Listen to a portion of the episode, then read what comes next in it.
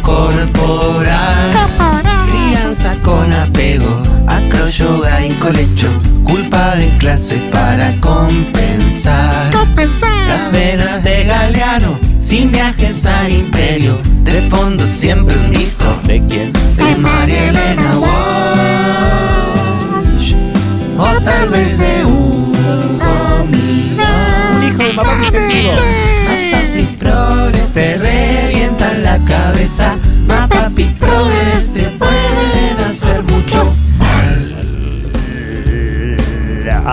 Ah, la verdad que lo estaría haciendo mejor la máquina porque 10% de la gente que está mirando puso like al video. Nada más eso quiere decir. Uh, Elisa dura con los humanos. Elisa dura contra los humanos. Ataca de nuevo. Hola, licenciada Eli y equipo interdisciplinario de Caricias. Les Hola, vengo a contar hola, un poco de mis, papis, de mis mapapis progres. Creo que califican bastante, pero me gustaría ser evaluada por ustedes. A ver. Mi mamá porteña maestra se fue de Buenos Aires casada con mi papá a vivir a la casa de un cura, amigo de ambos, a un pueblo rural de Río Negro, años 90 para contextualizar. Dos años después, divorcio de por medio, se junta con el cura, luego ex cura, Cura sexo.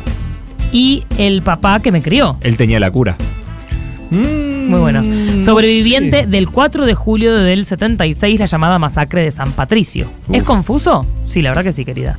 Mi crianza fue muy de pueblo, por eso creo que se diferencia un poco de los otros hijes de progres que escuché. No se hablaba tanto de política en mi casa, sin embargo, muy comprometidos con causas sociales siempre. Sin embargo, algunas contradicciones. Primaria pública del pueblo, secundaria privada, vacaciones en auto recorriendo el sur en familia, vacaciones en Disneylandia con mis tíos maternos. Nunca tuvimos cable y siempre el mismo televisor de 10 pulgadas en el que veíamos los canales de aire.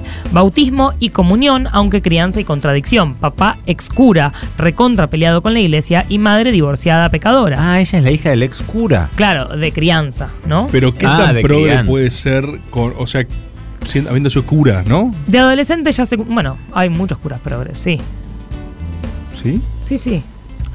Eh, de adolescente ya secundaria terminada me doy cuenta de que toda mi vida había sido de algunas carencias comparando con otros con mis compañeros de la secundaria. No comprarse ropa, no comer en restaurantes, no esquiar, no hacer viajes al mar, no tener internet ni celular, no gastar de más, nada de ostentar ni de lujos, tomar taxis totalmente prohibido y así.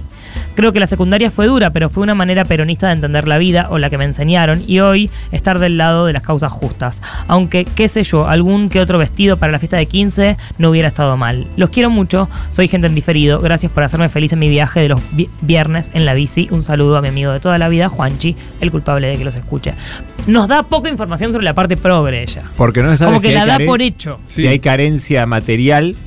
Ella Y- no le cierra toda esta historia, este entramado con el cura, el ex cura, eh, la parte como el salpicré eh, eclesiástico. Me lo imaginé con Pero la no estás contando la parte progre, querida. Me lo imaginé con la cara de Facundo Arana siempre. Padre Coraje. Sí, total.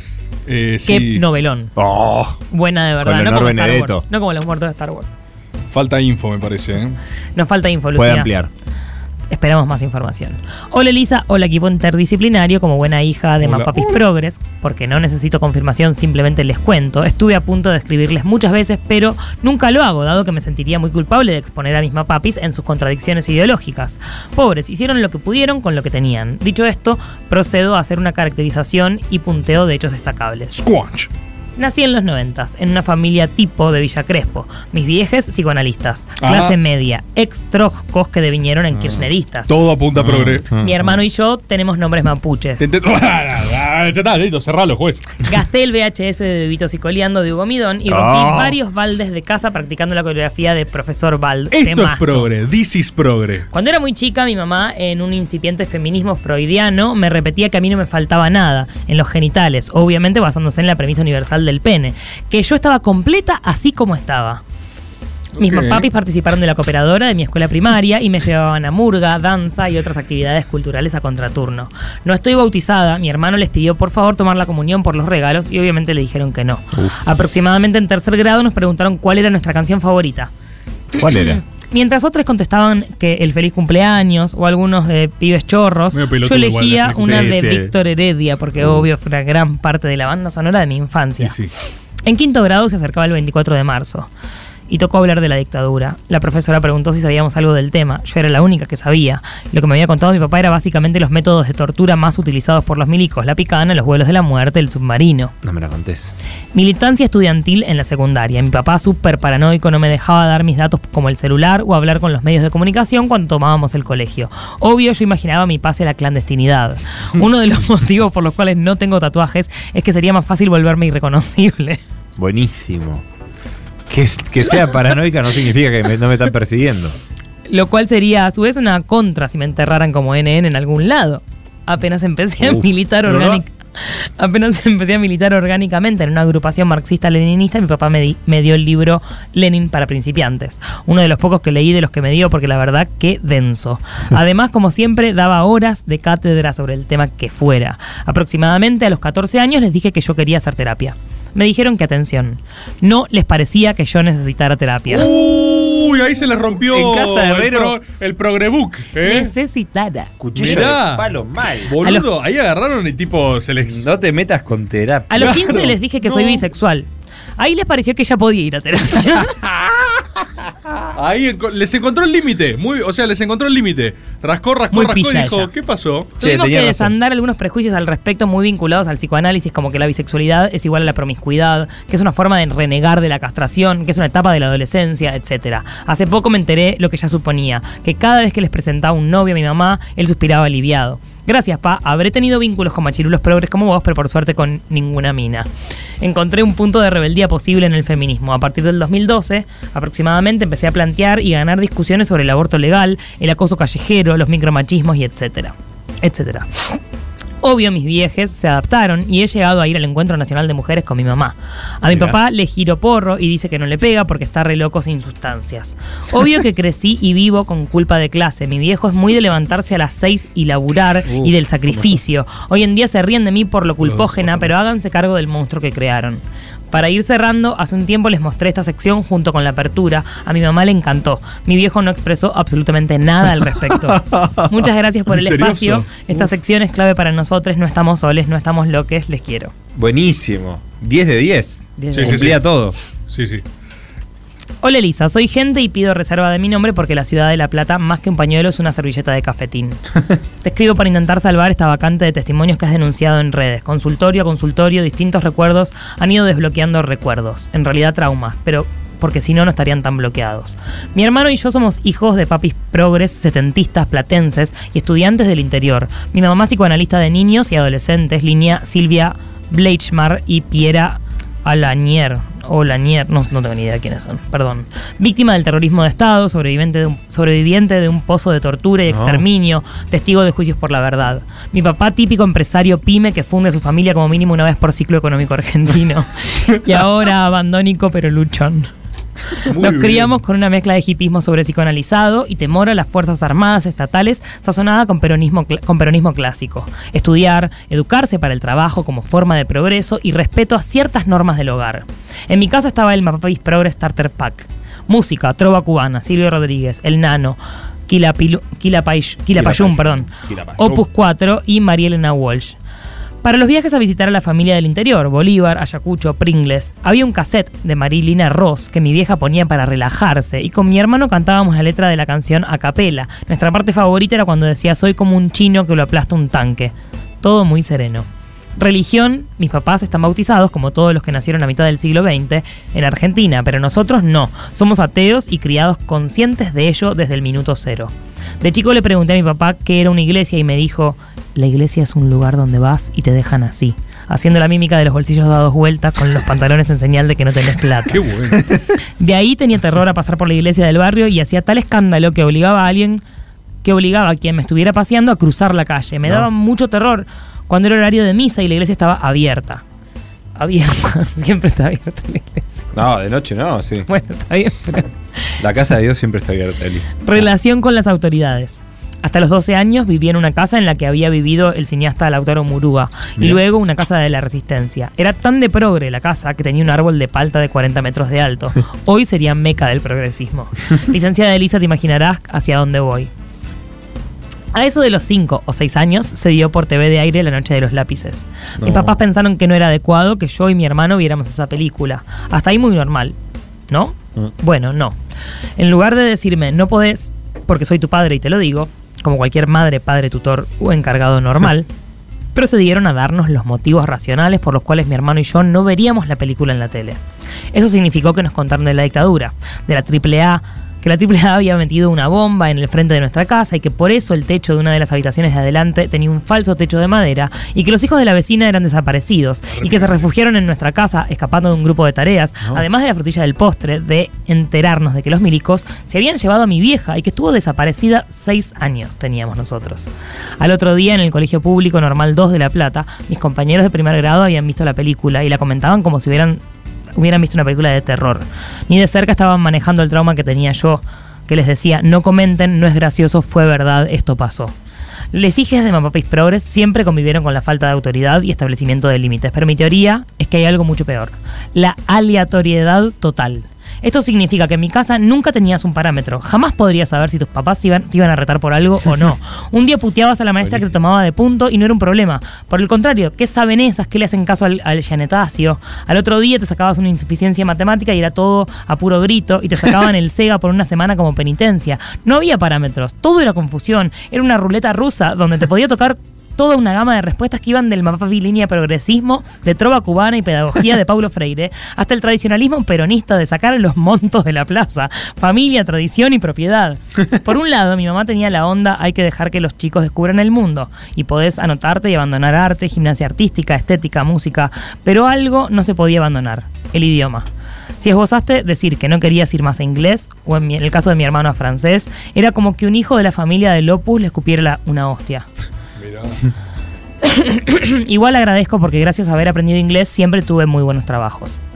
Otro de los episodios de confusión total era la hora de pedir que te compren algo. En casa no había objeciones con el imperio, pero se llevaban las cosas a otro nivel. Cuando uno quería pedir algo, por ejemplo una computadora, papá constructora pyme nos hacía una especie de licitación donde teníamos que averiguar precios y modelos y presentarle planillas de costos y medios de pago. Con ocho años me tenían llamando a locales de computación de La Plata Capital averiguando precios y yo solo quería jugar al Doom. Pero es la forma de enseñar que a los chicos hay que darles lo que piden, pero también hay que ganarse las cosas.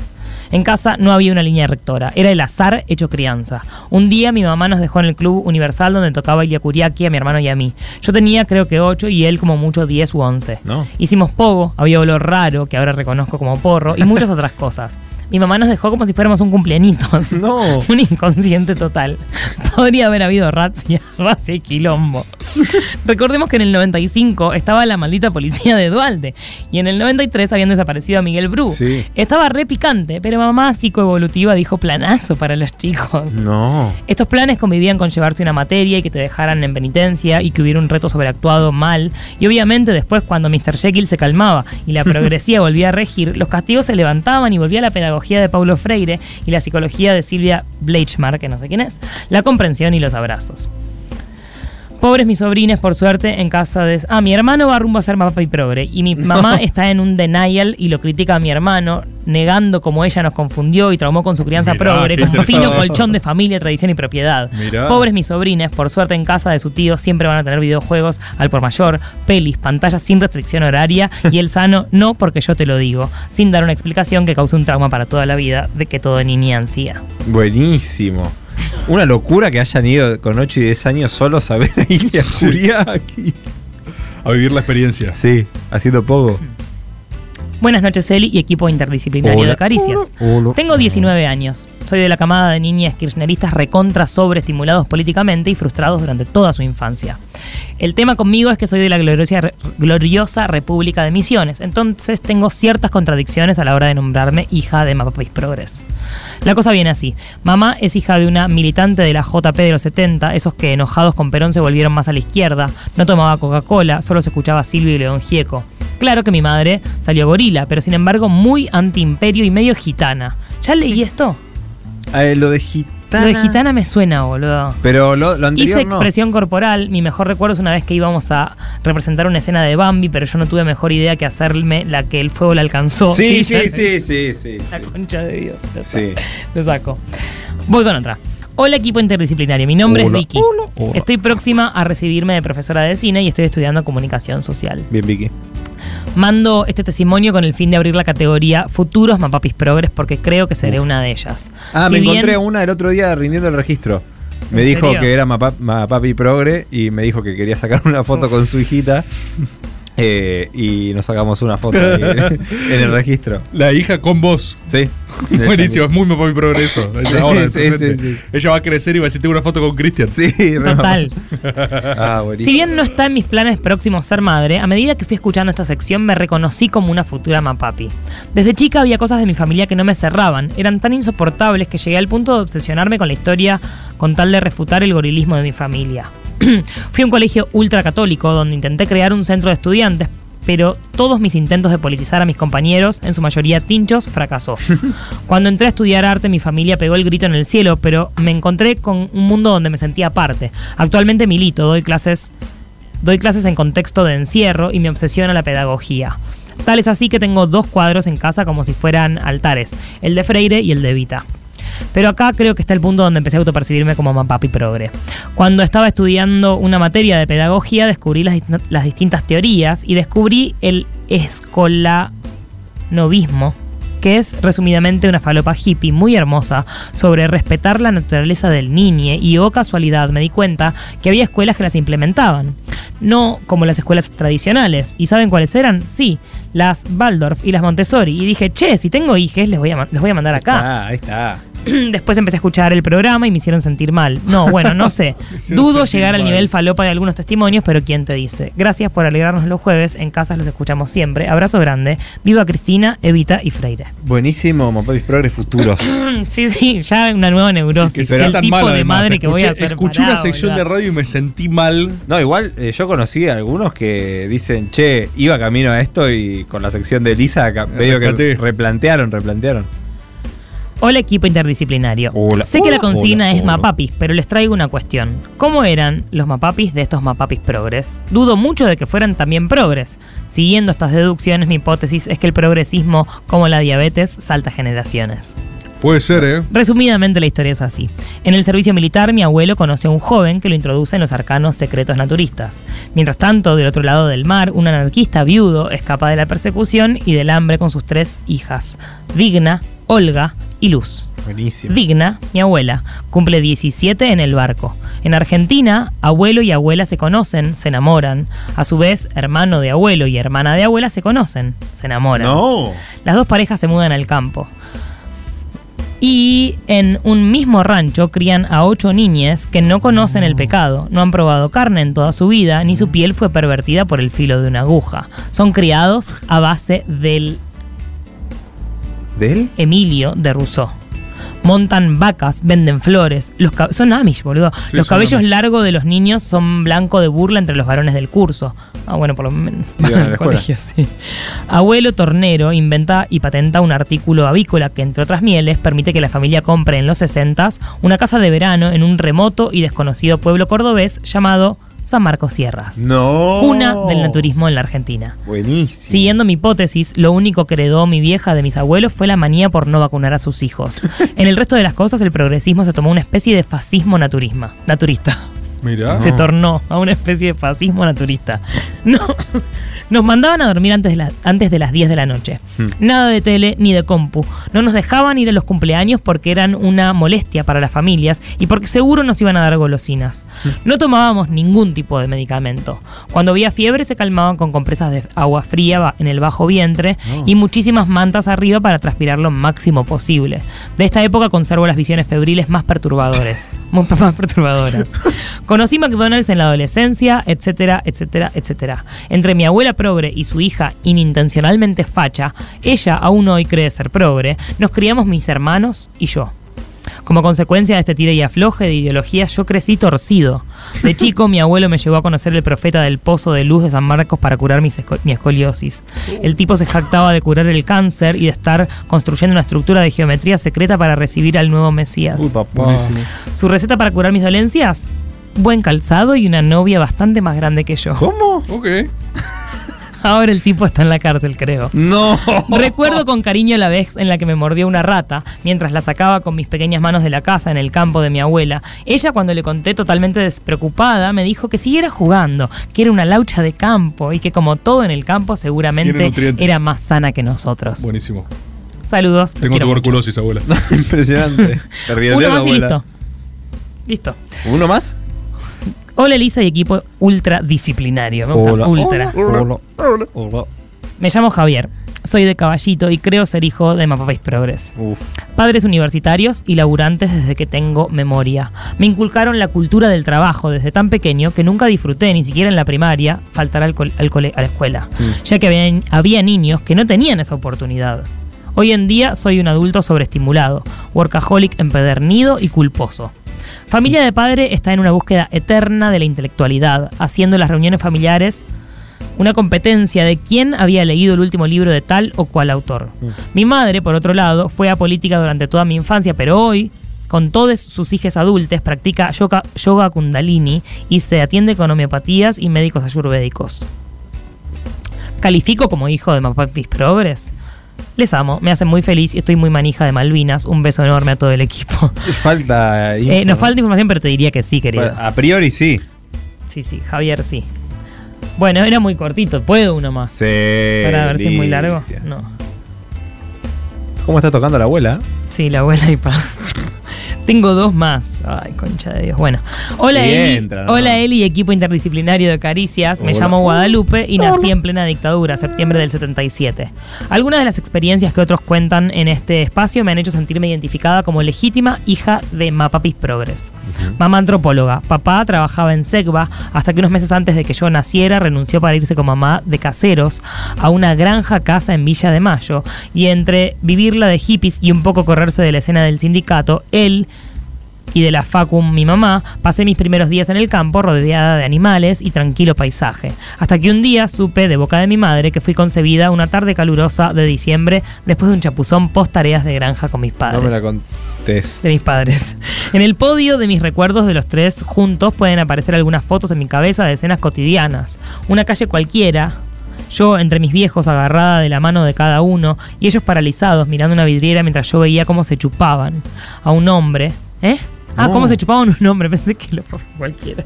Cómo se chupaban un hombre y lo subían a un Falcon o un viaje a Chascomús en el, el Citroën cuando en un puesto caminero de control empecé a cantar a los gritos la policía es porquería. No. A, los, a mis dos años se separaron, así que fui criada por mamá y abuelos maternos, de vuelta en los pagos dentro del primer cordón del conurbano.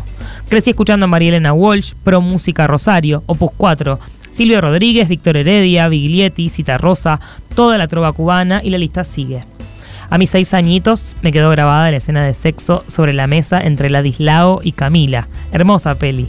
La habitación de mamá tenía libros por todos lados y revistas humor y sex humor por doquier.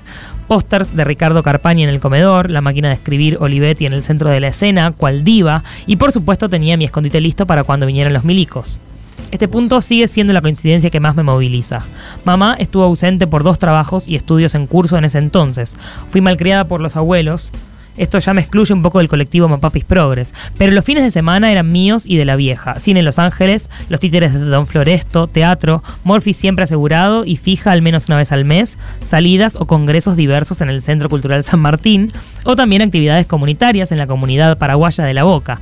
Todo esto y mucho más, pero las ganas de compartir con ustedes y la hermosa gente de la audiencia que cada programa en directo o diferido me animo a querer contarles un poco de mi historia de casi o algo hija de Mapapis.